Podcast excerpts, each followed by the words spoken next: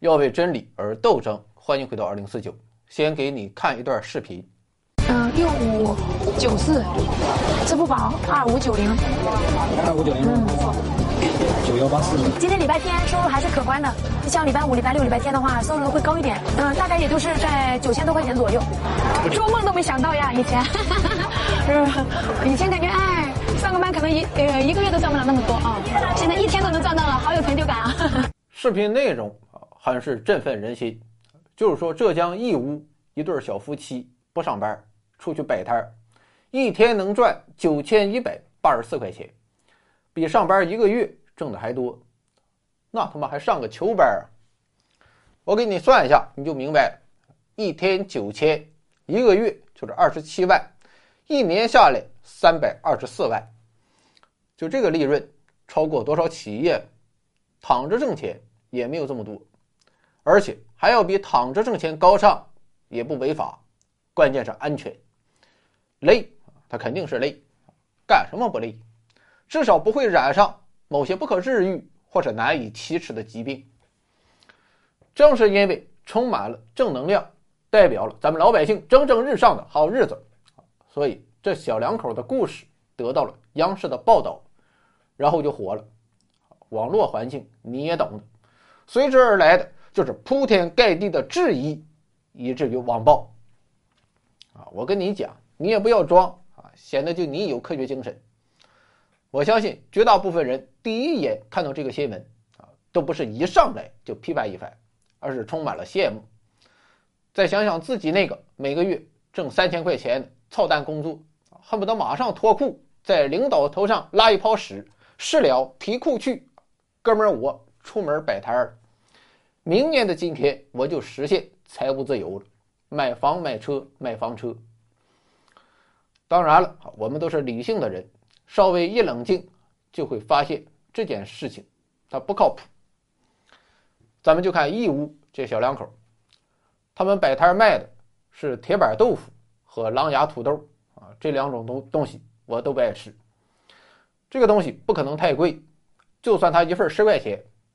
那要想搞出来九千块钱的流水，就得做出来九百份我估计这个东西啊，没有人当早饭吃，也不会有人当午饭吃，基本上属于夜市的势力范围。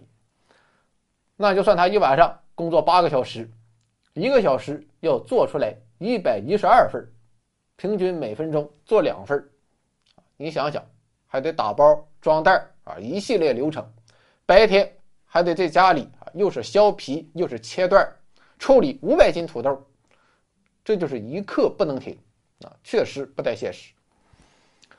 那么真实情况到底怎么样呢？啊，其实很简单，小两口后来也出面澄清了，九千一百八十四并不是利润，而是销售额。而且当天因为有央视记者来拍摄和采访，再加上礼拜天所以人流量就大了许多。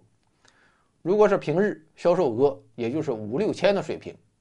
至于成本，主要有三方面：一是食材成本，每天两千块钱，还雇了两个人，每个月支出工资一万八；还有一个大头，摊位费，每年是三十四万。这个三十四万啊，应该是交给大哥了。现在我们重新算一下，假定平均每天销售额是六千块钱。扣除一些恶劣天气的影响，啊，一年下来算他两百万，最后扣除各项成本，赚到手的大概是七十万。客观的讲啊，确实也不少，上班很难有这个收入，这也足以鼓动很多人马上辞职出门摆摊但我劝你还是要冷冷静，啊，你没干过夜市，还没吃过夜市吗？你想想。能劳动央视去报道，肯定是典型，典型中的典型。这种典型，一个夜市又能有几家呢？反正我是不行啊！就我做的那个饭，狗他妈都不吃。我就不相信我去做臭豆腐就能成为夜市神话啊！还是老老实实录节目，跪着要饭才是正道。你看一通分析下来，电视台想要创造的。创业神话就消失了，啊，当然了，作为一名经济学家，我不会这么肤浅。我们今天要说的，并不是具体的义乌这对小夫妻，而是要对一种社会现象进行批判。其实你仔细想想，就会发现，啊，不只是现在的摆摊儿，也不论是过去的电视和纸媒时代，还是现在的互联网时代、短视频时代，很多人都热衷于宣传这些造富神话。这些故事有这样一些共同点：首先是干的事情很简单啊，基本没有门槛，不念书他也能干，哪怕没有基本的行动能力也没有问题啊。我看短视频就发现，很多脑瘫美女、截肢美女啊，就在那儿坐着啊，闲聊一些驴唇不对马嘴的话题，流量也不少，靠打赏估计也能挣些钱，大不了咱就带货。二是成本很低，小两口再加上丈母娘，赚到手的全是自己的。最后就是非常自由，为自己打工，充满干劲儿，累了想休息就休息，出去游山玩水，好事儿全都他妈占了。比如说，海归硕士回农村老家种水果，年入八百万；丹东大哥种百草莓，年收入超千万；还有开网约车、开大货。月入好几万。前段时间，抖音还查封了一大批账号，其实就是某个公司运营的营销号，目的就是博眼球、赚取流量。这些账号话术都一样，说什么负债好几百万啊，一个人来到成都啊、深圳啊、广州啊，重新开始，现在终于缓过来了，买房买车买他妈房车了，那演的是声泪俱下，演技不能说特别好。但绝对比王一博、杨幂啊、鹿晗这种货色强不少。如果你第一次看啊，差不多也能相信。当然了，他们现在被清理了啊，这下真要重新开始了。再往远了说啊，我小时候看过那个农业频道啊，一到大半夜他就他不给你播午夜心灵电台，就给你讲致富经啊，让你看完更他妈睡不着了。当时我就纳闷啊，这些好的致富小窍门为什么要在半夜播出？它应该在黄金时间八点播出，啊，这样不是能帮到更多人吗？早日实现共同富裕吗？再说了啊，主持人在那一本正经的讲故事，他自己信吗？啊，有这个时间还不如回家种地。总而言之啊，类似的。简单轻松、白手起家的创业神话还有很多，这些宣传到底霍霍了多少人，我不知道啊，但我估计能有不少。就比如说现在的自媒体，很多人看到别人成功了啊，各家一想啊，这事儿我他妈也能干啊，搞一个录像机啊，实在不行就手机，拍两段视频传网上啊，过一阵子我就火了。网上可以恰烂饭，网下可以割韭菜，同志们。我就是受害者之一。七年前我就是这么想的啊，七年之后呢，不还是半死不活吗？还有一些年轻人啊，不干工作啊，被忽悠去加盟便利店，只要一次性投资，然后雇两个店员，其他的全都不用自己操心，唯一要做的就是坐在家里嗷嗷数钱，财务自由指日可待啊！事实真是如此吗？啊，反正就我有限的了解，咱不能说不挣钱，但肯定和当初想的天差地别。问题就在这里啊！你说如果他就是不赚钱，那我绝对壮士断腕啊，继续去流水线拧螺丝。可他偏偏还能赚一些啊，那就得过且过啊，凑合活着。大好的青春转瞬即逝了，经验教训倒是收获不少。当然了啊，你肯定会说。